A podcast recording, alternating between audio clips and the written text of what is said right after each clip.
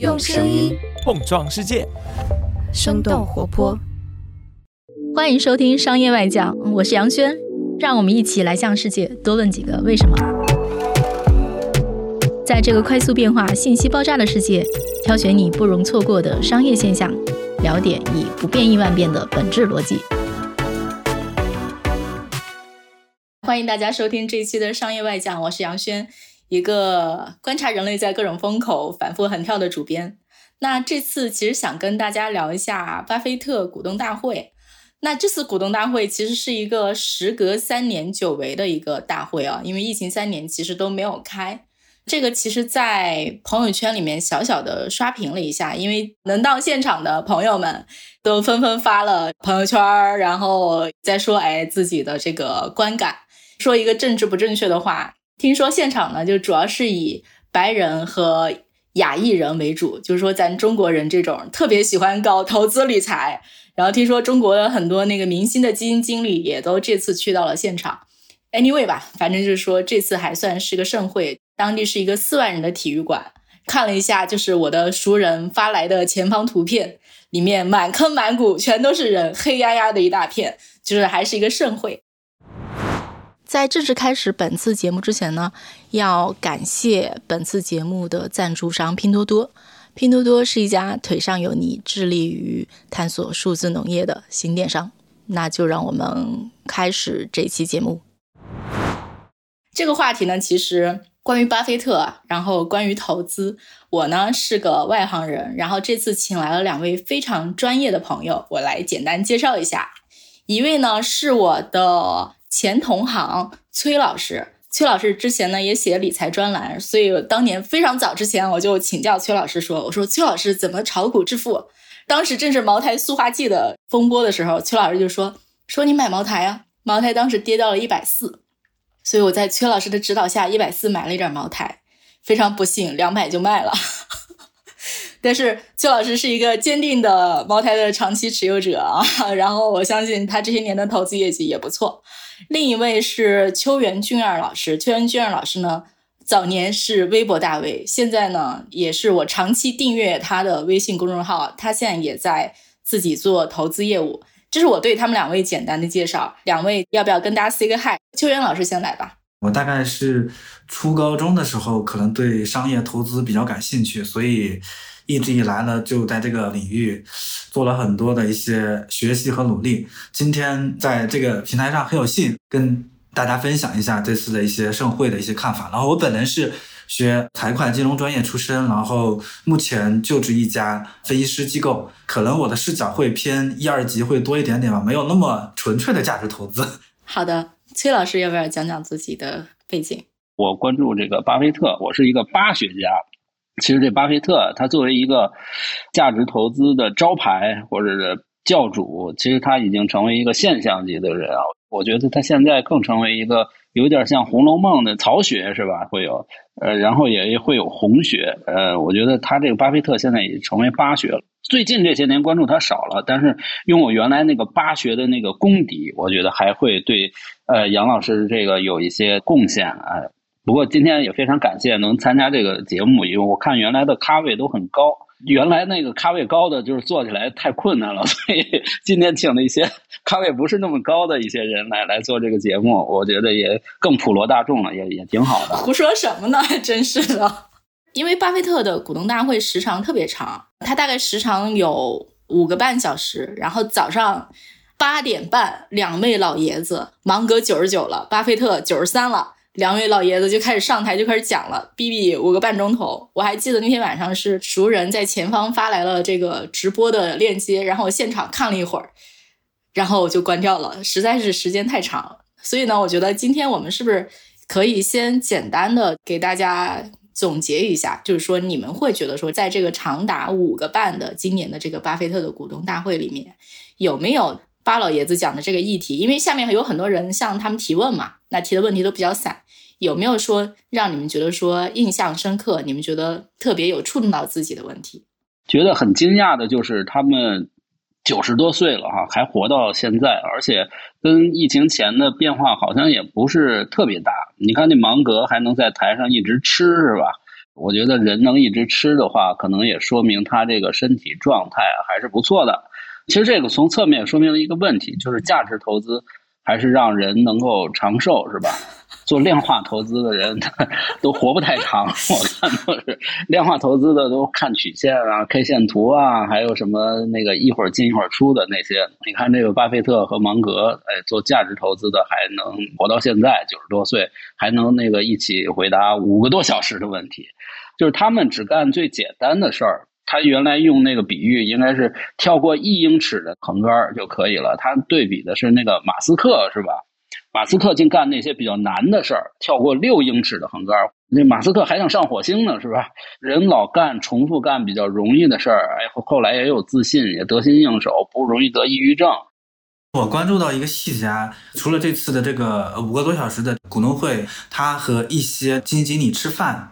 他坐了一个轮椅，然后在那儿吃那个西餐，然后什么鳕鱼啊什么这样的，我就想起来，因为最近可能我身边有很多朋友或者是亲人，包括我的外婆去世了，还有我的同事，还有好几个都是在八十三、八十四时候摔了一跤就去世了，所以我想到了芒格之前八九十岁这个年纪，他们如何做风控，那个年纪你摔一跤可能就脑血管破了。可能刚开始还没事儿，当天或者第二天人就没了。所以芒格那个时候不是说他不能走，我猜测他可能就八十几岁之后啊，到那个年纪他就选择坐轮椅去降低这个风险。所以现在这个话题，所以就聊到了这个关于这个风险的一个问题。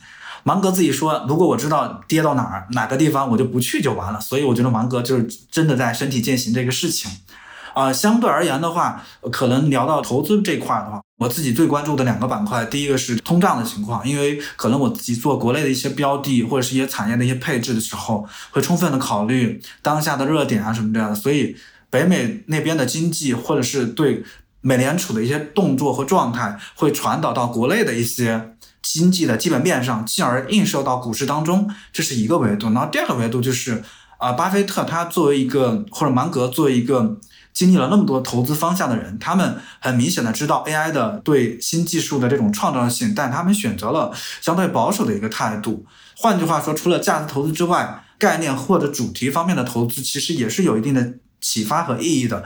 当然了，如果说你去看一下巴菲特早期所做的一些投资的话，你会发现他除了玩价投，什么那种 buy out，还有那种主题投资，他其实也都有一些做。就是尤其是早期的时候，我觉得大家在。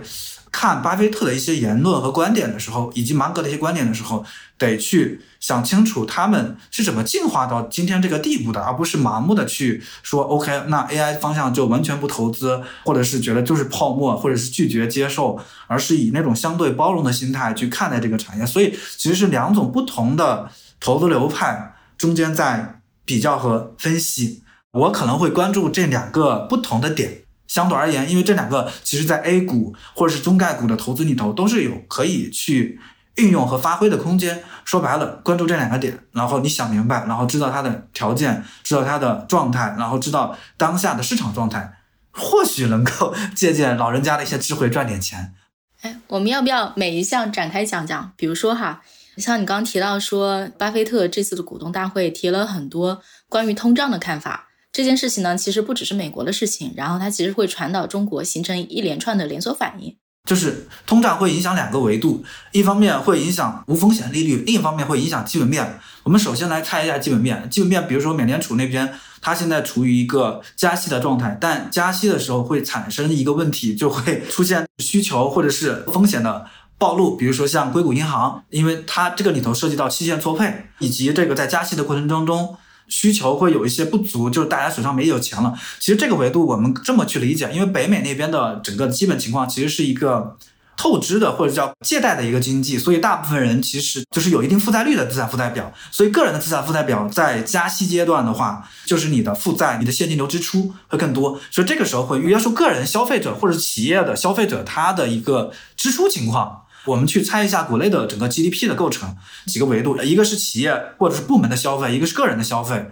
然后企业的消费可以分为公司的消费和政府的消费，一部分企业的消费它可以分为投资嘛，然后这是这一部分，然后另一部分就是消费者的消费加上一个进出口的一个情况，出口的情况大概占百分之二十的比重，所以当北美的需求不足的时候，传导到国内的时候，这种情况就会出现百分之二十的那种出口经济都会受到影响。当这个时候就会传导到国内的普通的消费者、普通的啊行业里头，这种出口比较旺盛的行业，所以你们去看出口经济是比较糟糕的。包括官方在反复的去强调，我们出口其实是稳健、比较 OK 的，但实际上北美那边。需求不太行，所以包括整个欧洲的环境其实都不太好，所以这个一定会传导到国内的这帮所谓的出海比重比较高的，或者是外销比较高的那种公司，它的业绩会受到很大的影响。所以我们去关注这帮外销的公司的业绩的时候，其实是要关注比例，也要关注这些所谓的接下来的一个经济的情况。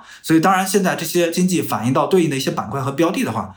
是可以看得到的一些选择，然后这是从基本面的维度，然后另外一个维度是从无风险利率，就是你的加息阶段，其实你的无风险利率提高了，这时候其实所有的资金都会朝美国那边回流，所以会迎来一个流动性减弱之后所带来的一个估值的缩水，或者是这个相关的资产的价值缩水。所以往下面传的话，尤其是对一些利率比较敏感的企业，比如说没赚钱的企业。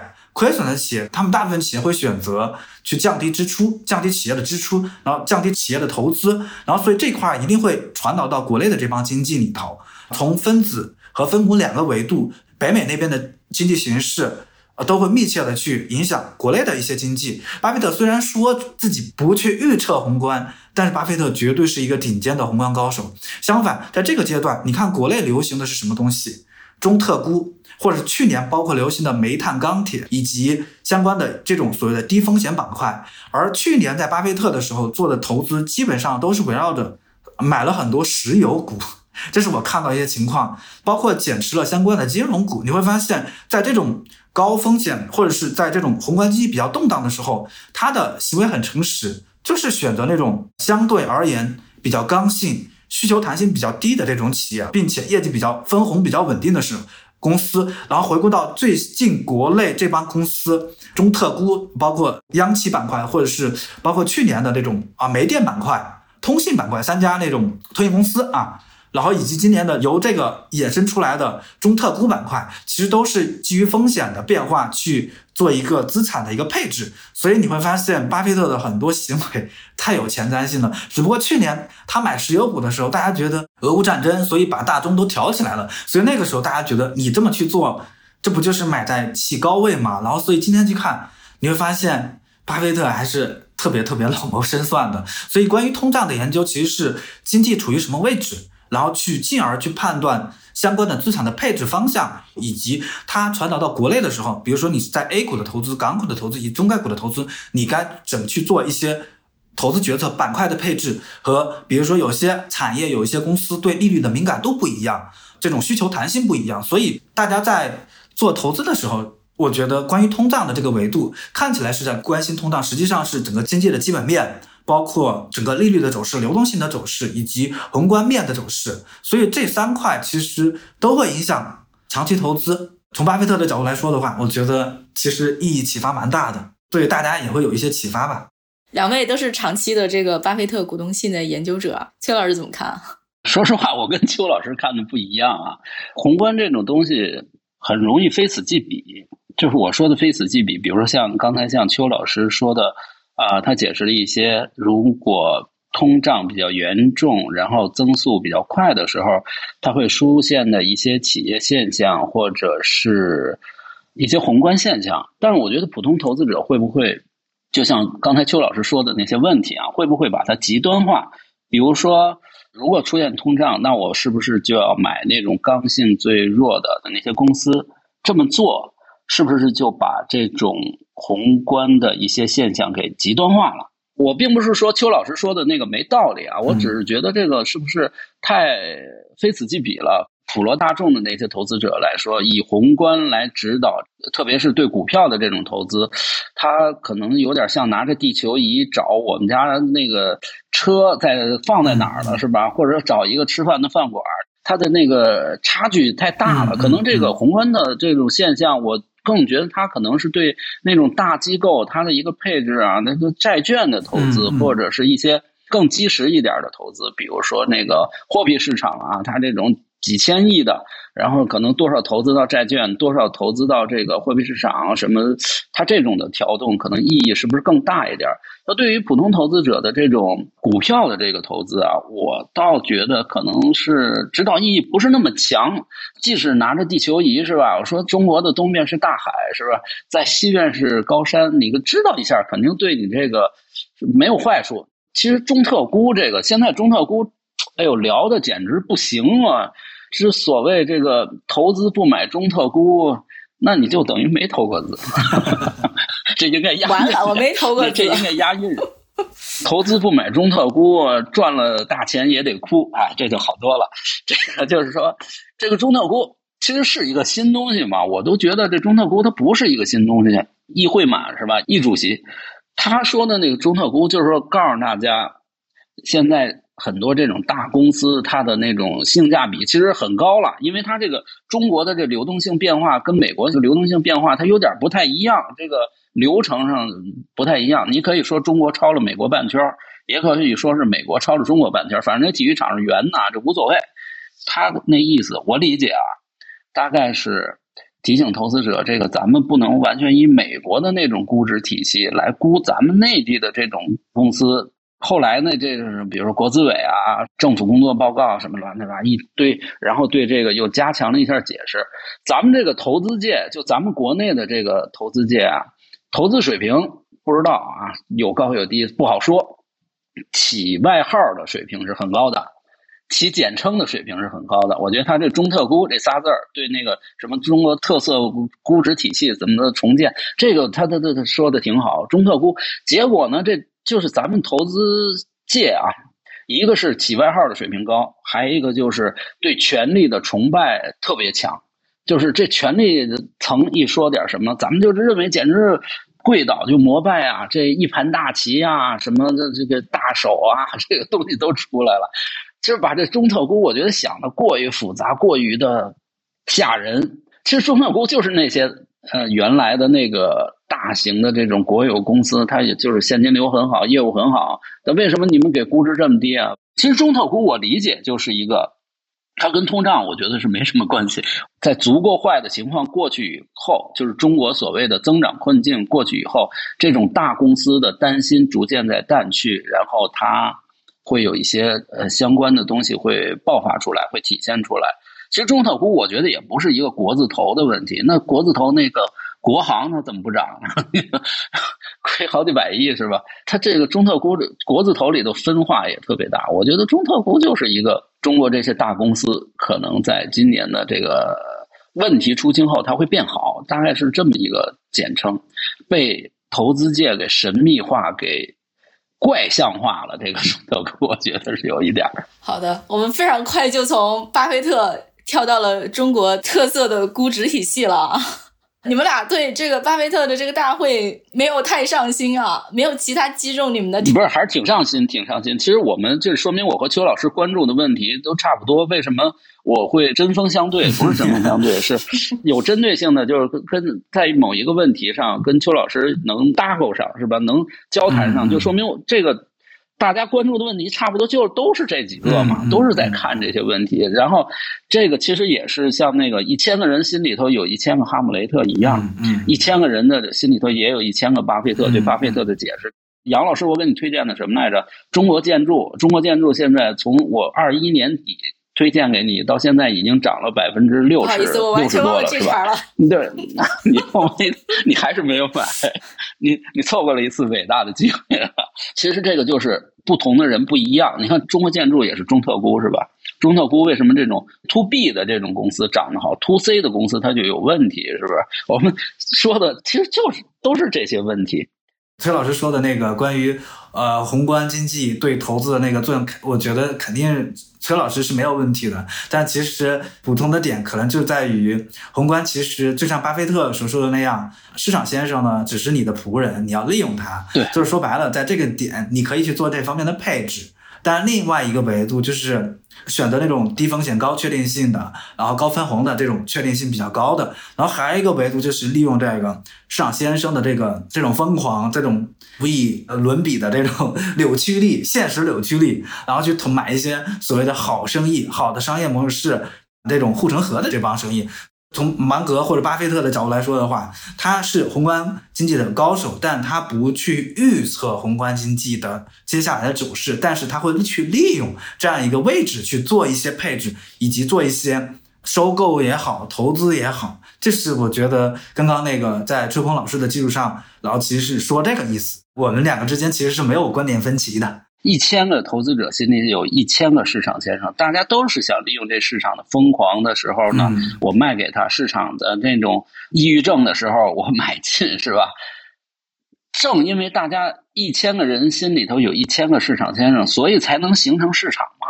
嗯，你要是大家想的都一样，我们都逐渐的全巴菲特了，还都是同一个巴菲特，市场就不存在了。你觉得这个有价值，我觉得这有价值，你拿着不卖，我也不卖。你觉得不买，那没价值，不买我也不买。所以那还有市场吗？市场就逐渐消失了，对不对？你看巴菲特，他这个就在于。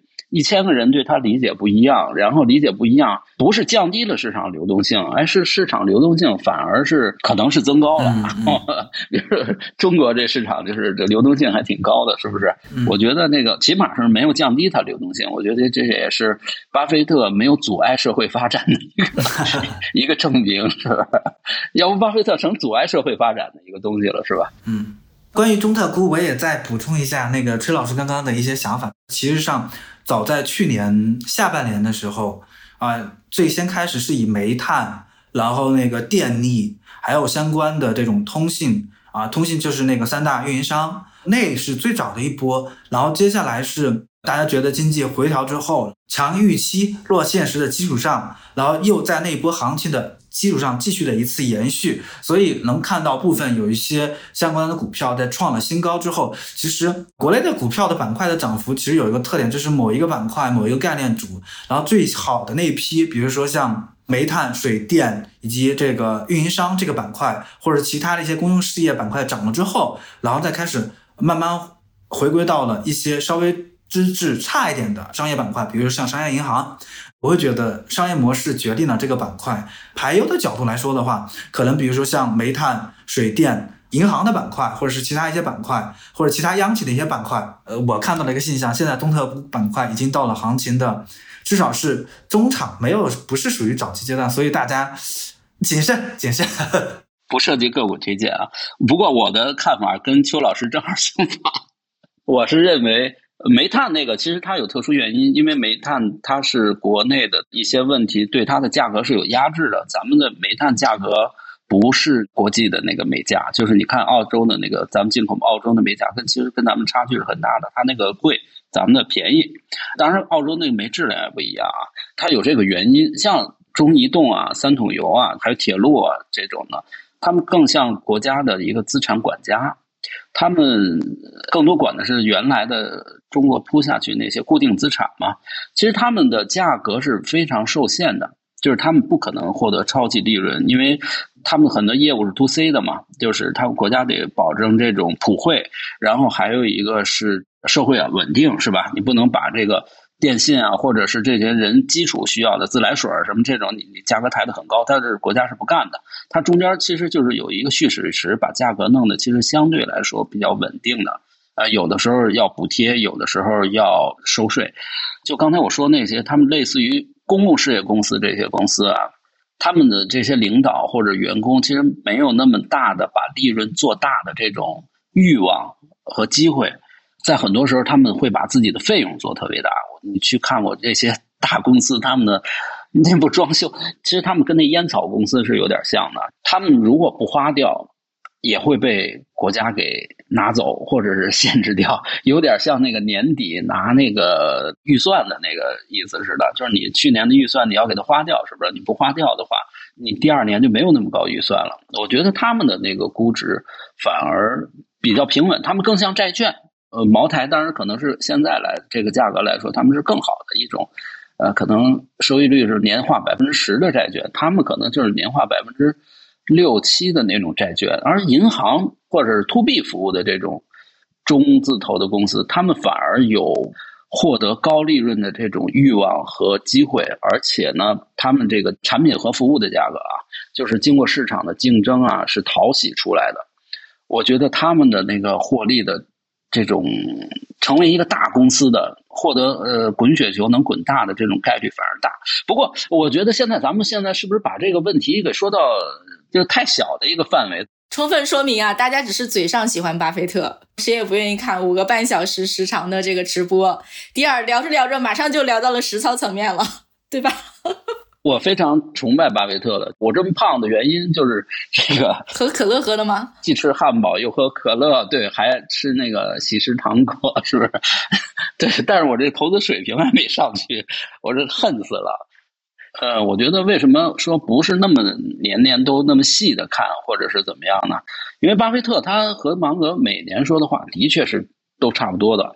这些价值投资者，或者是你看。去那儿的其实也不见得是价值投资者，田朴珺老师还去了，是不是？就是去的也人是呃成分是比较复杂的，什么人都去。大家去那儿其实也有一个凡尔赛的心态，是吧？你看还发朋友圈，是不是？然后有的人还会说我的朋友圈那些人都去了，是吧？对，一个是个旅游，呃，第二听说也是一个大型的社交现场，然后很多人就现场就开始社交起来，因为能去巴菲特现场的朋友们也都不太简单。对对对对，大型凡尔赛现场也是一个，所以我没有太关注这个，就是一个新的巴菲特的股东大会，他说的话下来那么细节的看他，但是我这个从内心还是很崇敬这个呃两个老人的，是吧？到那么大岁数还能。思路那么清晰是吧？即使是以前说的话，我把我去年说过的五个小时的话再背一遍也很困难的。这个东西融化在他们血液中了。对，而且他们还能怼人。对对对对，我最爱看的是那个巴菲特和芒格这个五个小时之中他们说的笑话，是吧？我觉得他们说的笑话可能是最有趣的。当然，现在都那个 Me Too 阶段了，是不是？就巴菲特他有一点男权主义色彩的，他原来讲的笑话都是什么？呃，我不喜欢丑女生，然后醒来的时候身边有好几个。这他讲的那个笑话都都是这种的笑话。原来的时候，你看他原来早期的那种股东大会啊，或者是给投资者的信啊，里头都是很多时候笑话是这样的。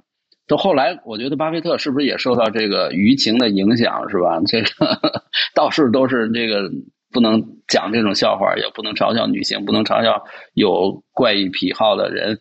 少数民族肤色什么的，哎，反正他现在讲的笑话水平有所降低，对禁忌变多。我不知道邱老师有没有这，我关注这种八卦或者是这种很懂流量性的话题 不太多，不太多。我更多的关注本身他这些年的投资的一些呃理念和想法，可能在。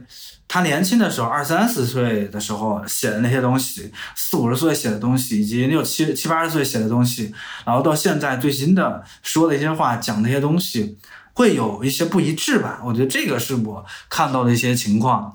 展开来说的话，可能在年轻的时候，三十岁的时候，巴菲特啥啥都能行，就各种各样的一些流派方法，什么都会。然后等到四五十岁的时候呢，可能讲的东西就是我就是要做那种很。就是开始追求一些成长，然后成长会成分会逐渐偏重。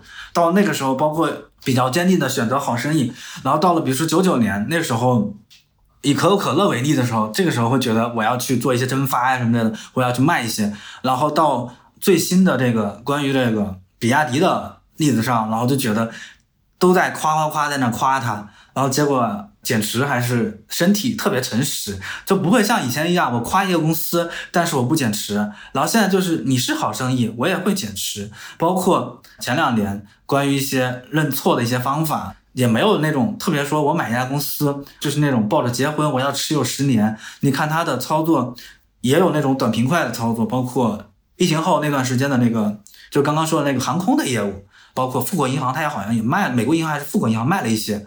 富国银行卖了不少。啊，包括他在谈到啊减持这个苹果的一些逻辑，就是说啊那个时候我觉得太贵了，所以我减一些，但这会儿又觉得又后悔，又觉得啊我觉得不应该减，它是一家好的公司，但是我觉得他可能只是这么说而已，夸他各种机器工厂的机器水平，然后机器人的运用，但是一边也在从接近百分之二十的比例降到现在百分之十以下。所以其实它的策略，包括投资策略、投资方法，都在与时俱进的变化。根据环境，有时候可能是跟自己的年龄、跟阅历、跟环境、跟自己的心境都有关系。所以我觉得大家看巴菲特的时候，除了看巴菲特的芒格讲的一些笑话，也可以去关注一下投资理念、投资方法怎么在变化，这些变化跟哪些因素有关系，跟年纪、跟经济状态、跟产业周期、跟他们自身的这种。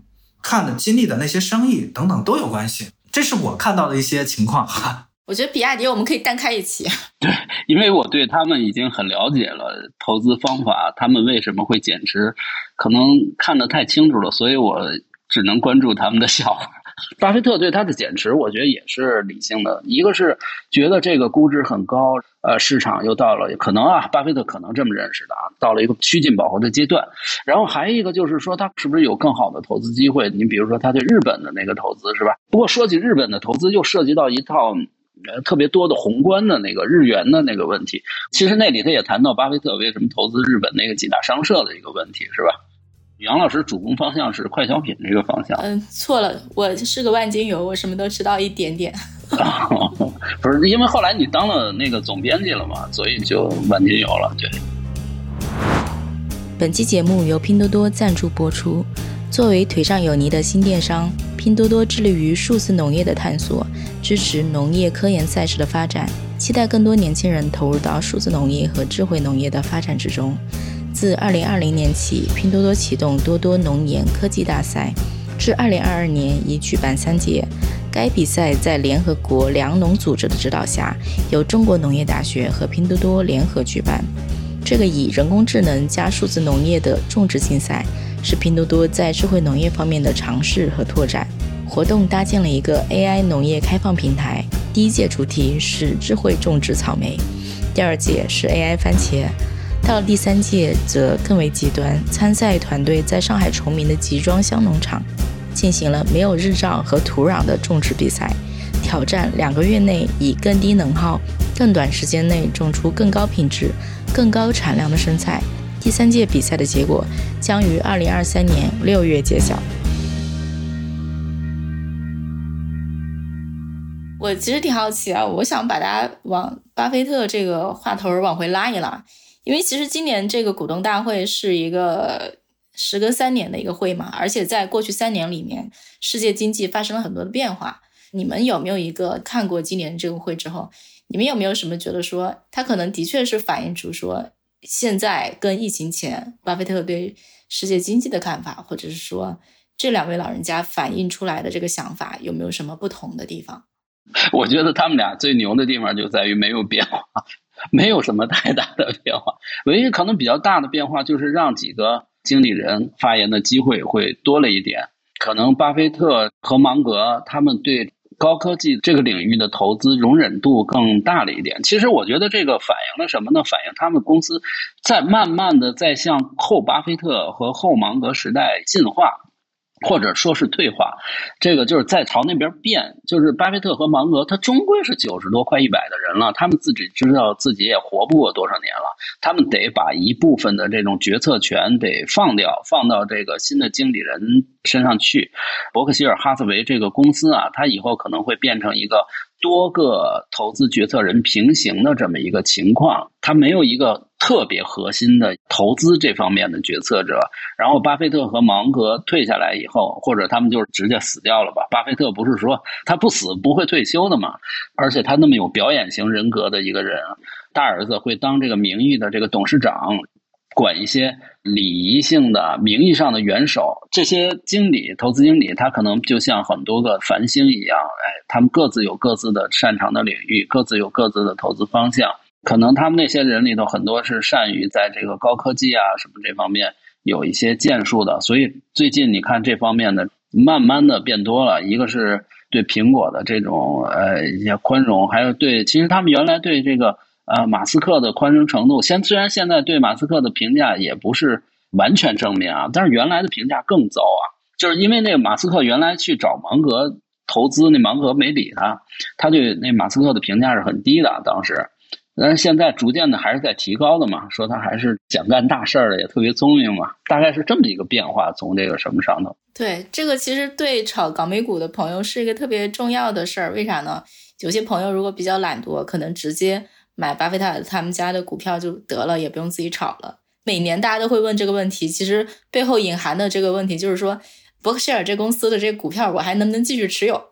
大概本质就是这个意思吧。因为其实你把后面那个规模体量到了那么一个规模，然后你去看那个好像股价最近三十年的变化，二十五年的变化，好像收益率大概也就百分之九、百分之八吧，然后不是很高。这个收益率你要是说你以这个标准的话，包括以我们内部团队的话，比如说我们都会觉得 不够不行，我我们必须得追求一定的超额收益。虽然比如说基础大家会觉得百分之十、百分之十二以上吧，百分之八。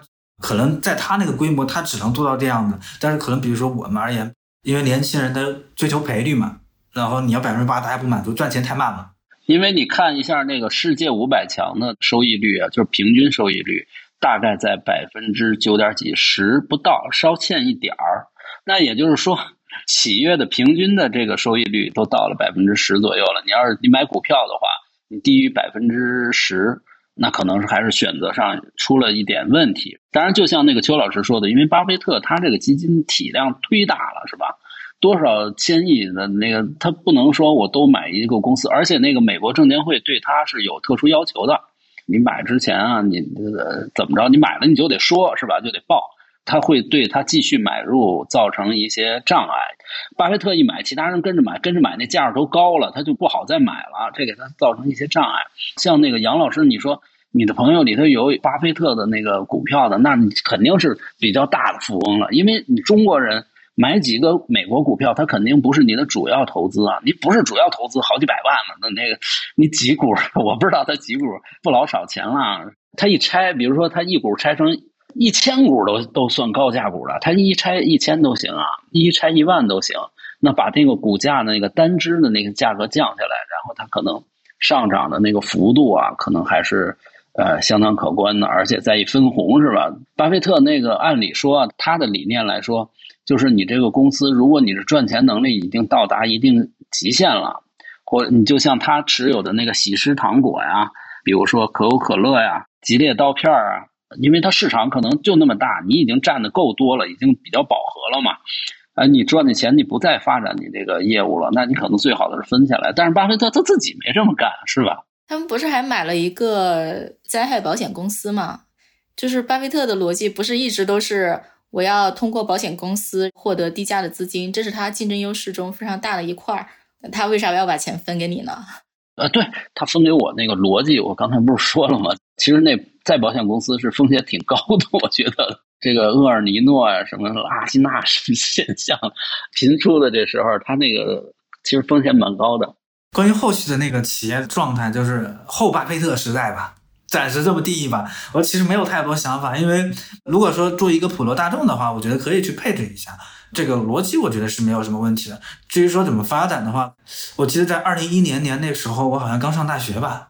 一一年乔布斯去世嘛，当时第一反应就是我，不好意思，国粹出来了，那股价那么高了，然后这公司的业务这么厉害了，接下来未来这个产品没有乔布斯这种产品的扭曲力，那时候作为我刚上一个大学的一个孩子来说的话，我就觉得啊，这公司我不敢再相信它了。但没想到后面。走出了这么大的一个长流的一个曲线，后巴菲特时代的话，我觉得我也不敢去预测，我觉得可能得动态追踪一下吧，然后可能追踪个两三年，比如说像段永平吧、大道和巴菲特本身他们团队去买苹果，大概在一三年吧，一二一三年。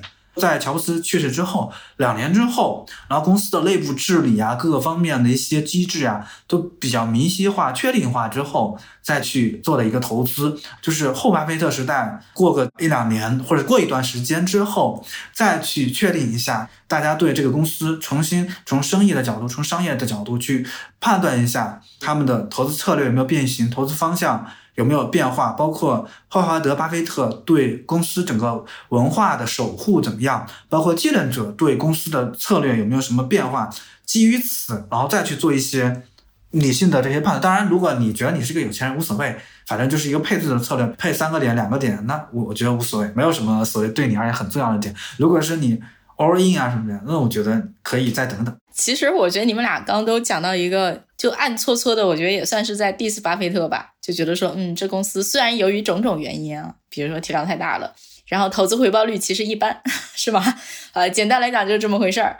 那如果作为更年轻的，像你们两位作为投资人来讲，你们现在会比较倾向于什么样的策略呢？或者是说，比如说把巴菲特的这个投资生涯分阶段的话？你会倾向于说，哎，我采用哪个阶段的策略呢？我觉得他这个还是挺简单的，就是呃，简单而不容易，是吧？我觉得这个说的还是挺对的。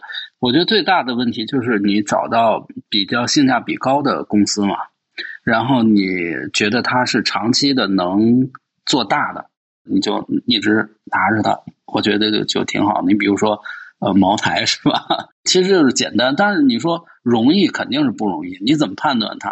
你像巴菲特这时候有时候也是，他公司出了一个问题，你到底卖不卖啊？你像富国银行是吧？他为什么把富国银行给卖掉了？就是出富国银行就是有这个问题，他公司出问题了。这个问题到没到你把这个公司卖掉的？你要一个判断，要一个取舍。哎，还有时候这个是。它低估值就是高性价比，它肯定是低估值。市场为什么对它低估值？它肯定是认为它有问题啊。那问什么这个问题是不是一个真正的问题？它是不是影响它的公司内核了？会不会像冰棍一样越化越小？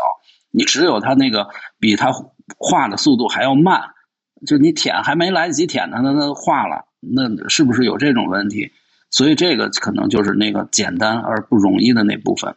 而且我记得大概一两年前。我们当时有机会采访了芒格的学徒吧，叫李路，我不知道你们李路啊，对对，我知道我知道，他那喜马拉雅，对，当时正是有几个中国的这个新消费的股票上市，我们是知道，就比如说上市前一到两轮的，就比如说很多一级市场机构进去的价格，跟它上市的价格比，可能在一年之间就挣了三十倍，大概是这样的投资回报比吧。然后我们当时就问了一些狂妄的问题，比如说，作为芒格的学徒，你怎么看待就是说市场上存在这种一年三十倍的机会啊？就被李路狂怼了一通，大概就是说，这都是非常妖孽的操作。原话不记得，大概就是他表示了深刻的不认同吧。但是怎么说呢？我觉得一千个人心里有一千个巴菲特吧，可能大家关于投资的想法也都很不一样。秋元怎么看？你们现在更喜欢用什么样的方式去做投资呢？嗯，就刚刚那个崔老师聊的，主要是还是比较原教旨主义的巴菲特 那种传统的。对对。但我可能觉得，巴菲特其实在早期的时候，他也会投很多公司，各种各样类型。比如说，他早期可能偏向于呃均值回归类型的啊，这是一种投资策略，就是呃原教旨主义的那个格雷厄姆那种模式。还有一种模式，就比如套利类型的。巴菲特早期是一个特别特别凶狠的、激进的那种投资者，就买了你的公司要把你拆了，然后我就赚钱。他是这种，我觉得国内有一家公司，就是我以前在做一级的时候，因为我们老板就我前司考虑过搜狐吧，搜狐那栋楼不是挺值钱的嘛，然后包括它的畅游呀，包括它的那个什么现金，但是它的市值远低于它的这个东西，所以当时我们就会去考虑说，啊，要不把它买了。然后当时我们啊有一个非常非常好的一个细节，就我们老板找人专门去调查，问他的贴身秘书，问他的身体状况怎么样。其实你做一个做这种激进的这种拆分型的生意的话，其实就是无论是均值回归也好，还是说这种呃激进的这种投资者也好，啊 buy out 这种类型也好，像早些年间像芒格主投的这个比亚迪也好，还是说现在他们所选的这种喜食糖果这种成长类型的策略里头有套利类型，有回归类型，还有成长类型，还有这种所谓的嗯概念类型、宏观类型。这两年挺火的那个宏观对冲的你背吧，前一阵子好像聊什么房地产那个，所以其实各种各样的流派，包括方法，其实都有的。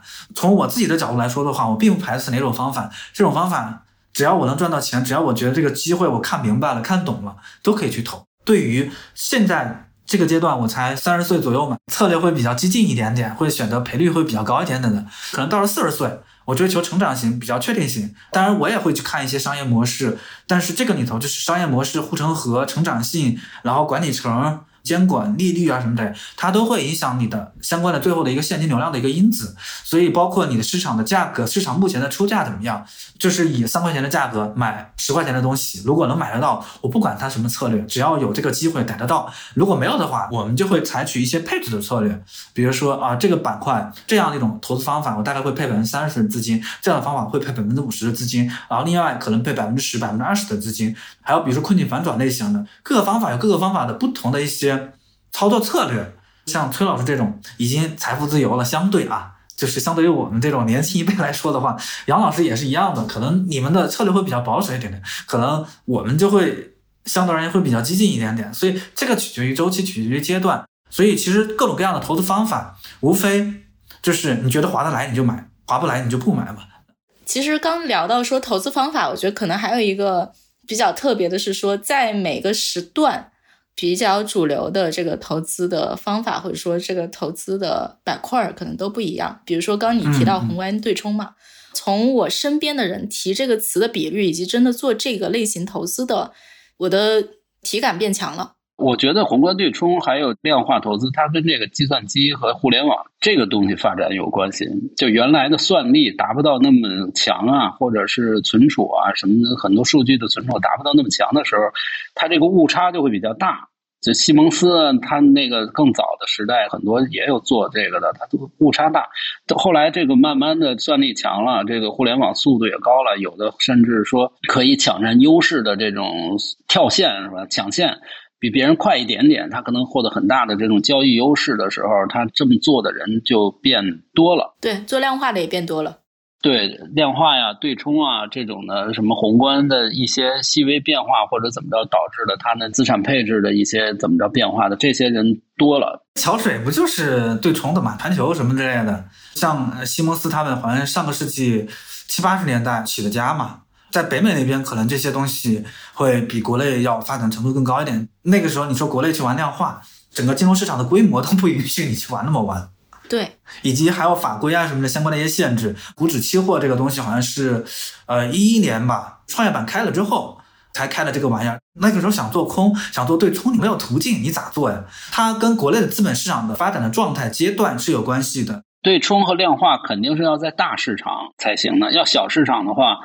你别人操纵市场呢，你不知道，你还去量化，那么一下就赔死了，全得。对，哎，其实我是想问啊，就是比如说站在今天这个时点，然后去看市场的话，嗯，你们对市场有什么判断吧？可能经历了疫情三年，现在大家都在期盼经济复苏或者消费复苏，但看起来可能有点不及预期。其实我们去看全球市场。经济其实有点衰退趋势，然后这个也会影响到，比如说中国的出口啊，可能也不太行。包括我看越南，越南的出口都不太行了。中国的这个数据可能大家不会就特别直接的说，但是我看咱们就非常直接说啊，越南出口掉了多少？我觉得其实都是一个逻辑。再比如说，邱元也提到说，那美国一加息，然后可能全球的资本回流美国，市场流动性不足。你们笼统的会觉得说，在当下这个时点应该怎么去做投资呢？呃，你太宏观的这种东西，大多数情况下可能对你投资股票的这种关系并不是那么直接。我打断一下，投资股票之前先有个前提假设，就是说你要投资股票，但其实投资是有板块的嘛。比如说，其实你可以，你也可以买大宗哦。你说这个配置，对，你可以买地产，然后你可以买黄金，你可以买大宗商品。投股票你还可以买美股、买港股、买 A 股，都不一样嘛。在说我买什么股票之前，我可能第一个问题是我要不要买股票？这就像今天很多人说我要不要买房子一样，跟刚才邱老师说那个有关系。自然利率高的时候，你肯定投资固定收益的多一点，是吧？投资级别的债券啊，这种可能多一点。股票就风险级别高的就是少一点。在现在这种情况下，你可能买一点黄金，可能百分之十、百分之。二十这种资产配置水平呢？但是这根据不同的这人的自身的资产状况，你的资产诉求，根据这个的差别很大。我倒觉得现在买股票的比率还适合比较高。我感觉啊，这个从大配置这个方向来说，因为现在很多这种中特估嘛，估值估估值水平比较低嘛，就从国内的角度来讲，很多这个估值水平还是比较低的。就我自己的一个理解，包括我们团队自身的一个配置的话，可以简单聊一聊我们目前的一个想法。关于当下的一个走势，当下的走势总体是一个弱复苏的一个情况嘛，所以接下来包括北美那边的整个经济形势都会加息，可能会逐渐停止。北美的相关的经济状况可能已经有一些好转的状态了。接下来可能会迎来一个北美那边会出现一个宽松的一个情况，然后在基于这个预期的话，那可能现在的中特估板块以及高息板块以及相关的大众板块，可能我们这边会考虑减少配置，多去选配一些有几个维度。第一个，比如说就是相对而言好的商业模式的同时，有一些好的成长，可能它的估值比较合理了。比如说现在能看的白酒板块。可能估值还稍微有点偏高的可选消费的，比如说啊，三 C 电子这些数码家电板块，可能也会去看一看，但是可能啊不会去配很多。然后还有一些可能维度，可能比如说像互联网板块，然后像 TMT 板块的话，那可能就是在最近这几年降本增效以及政策的严格监管下的话，可能我们还是会去选一些比较有好的成长性的一些标的，它不太会在乎。宏观经济怎么样？而是选那种刚需型的消费型，然后还有一类就是可能选一旦经济复苏赔率会比较高的那种可选消费，比如说像孕服板块、可选家电板块，比如说像地产板块和金融板块。地产板块可能会配置的特别少，不基本上不太会配置，可能会配一些相关的这种金融板块，可能会有一定的配置，但是也不会特别多。现在的整体的主流配置方向的话，选好的一些。必选消费类型的股票，以及部分赔率比较高的那种消费，以及 TMT 板块。关于制造业的话，我们也会去看一下电芯板块。电芯板块以及新能源板块的话，会选择一些估值比较 OK 的，同时业绩处于兑现期，可能还有一些其他的一些催化剂可以去看的一些板块。但是也会去有选择性的去选。当然，可能现在比较流行的高息板块以及防守板块的话，可能会相对而言减少一些配置，或者说。维持对应的一些仓位就行了，所以这是接下来一个时间段从资产配置的角度以及行业比较、行业选择的角度去做的一个决策。OK，这是我们对当下的一个大势或者是行业比较的一个选择。好，说的非常全。我想问一个小问题：GPU 类型的公司，你们不要选一选吗？是因为 AI 行业似乎大发展了？嗯，就是先进制造、半导体这一块吗？会，但是国内的这帮公司。一一方面是强的半导体周期会选，之前我们考虑过，但是我们觉得我们在研究这个领域是没有相对的一个比较优势，以及国内的这个最近这个三五年的这个景气度太高了，估值特别贵，无论是怎么去配，估值是我们可能甚至会不输于商业模式的一个考虑，然后景气度太高的情况下，人多的地方我们还是不要去了，绕着点走。最近这个一年、一年半、两年有一些回落，但是整体情况下还是比较高的。AI 板块或者是算力板块的话，公司都在美国那边，国内买的那个标资质啊、质量，我觉得相对而言会差一些。所以国产替代的这个板块，我们觉得会没有那么乐观。包括医药板块，其实也会有这样一个问题，就是你怎么去配它？医药板块集采的问题，对应前两年整个疫情所导致的这个医药公司业绩比较好。然后要不就是那种受损型的创新药这种品类的话，先进的医疗器械板块，它都受集采的影响太大了。所以在这个问题里头，国内政府的决策和北美政府的角色是不太一样的。所以在一个天然的一个情况下，呃，不到有一个很好的一个确定性或者是高赔率的时候，相对比较重仓的去配先进制造板块的话，可以去看一下。但是。国内整体，我也不知道是因为 看太多的这个国内的这帮制造业，包括半导体行业的一些情况，可能没有那么乐观。包括那个三 C 消费、半导体这些东西，整体的景气度有一定关系。你要说比较好的公司的话，可能你现在买不到。包括那个芯片，你买不到，人家是北美的公司，我们团队还没有覆盖北美的那些半导体的公司，以及他们现在处于一个强周期的状态，可以去观察。刚说到 AI 算力嘛。我记得你们其实，在最开始聊巴菲特的时候，会觉得说他其实对 AI 的看法也蛮有意思的。其实我觉得现在市场是不是对这个 AI 的作用有点夸张了？特别是内地的这些 AI 的公司啊，就是前一段 GPT 这个概念呢，我觉得他们跟那个 AI 都没什么太大关系啊。为什么市场把他们炒那么高啊？莫名其妙。而且微软，你看它的总共涨了，可能也就百分之三十。四十这种水平呢，但是真的这种用这个 GPT 的什么的涨了三四十，还没用的，就吹句牛呢。你像那个三六零什么的，涨了好像两倍多、三倍，我觉得这个就是炒作的这种太多了。这个就是中国特色估值嘛？啊，对对对，中特估。我是觉得这个普遍的人们对这个寄希望太大了。市场在没有题材炒作的时候是很尴尬的，所以抓住这么一个救命稻草啊，就使劲弄，使劲说。这是从市场炒作的方面，还有一个就是从总体人类啊，就是说这总体的舆情来说，我觉得它不能单独成为一个经济增长的一个新引擎。秋元怎么看？因为巴菲特本身从他的状态来说，从他的投资阶段来说的话，他肯定不可能去投资这个维度的一些股票，因为这个属于概念主题类型的或者偏早期的一个投资。刚刚崔老师聊到了这个资本市场的一个怪象嘛，我觉得也跟。当下的经济环境有关系，然后以及大家总是高估了某些技术变化对近期的影响，而低估了它长期的影响。可能以 AI 化为例，我觉得可能不单单只是说一个 ChatGPT，ChatGPT 可能是最早的一个作品，它可能还有一些，比如说监控的智能化，比如说咱们国内不是有那个海康威视嘛，还有一些，比如说它在资金、信息流通，包括无人驾驶，它其实都可以算广义的 AI。所以在这个维度上，其实长期上面，在这个方向，其实有非常非常多的对人类生活有巨大改变的一些东西存在的。当然，近期的炒作可能这个外向会比较夸张一点点，但我觉得这个也是一个啊见怪不怪的事情。因为但凡我们去看这个啊九九年啊两千年那个互联网泡沫涨多少倍啊，当下这个 AI 泡沫也好啊，北美那边的漂亮五十，再往前面的话，铁路泡沫。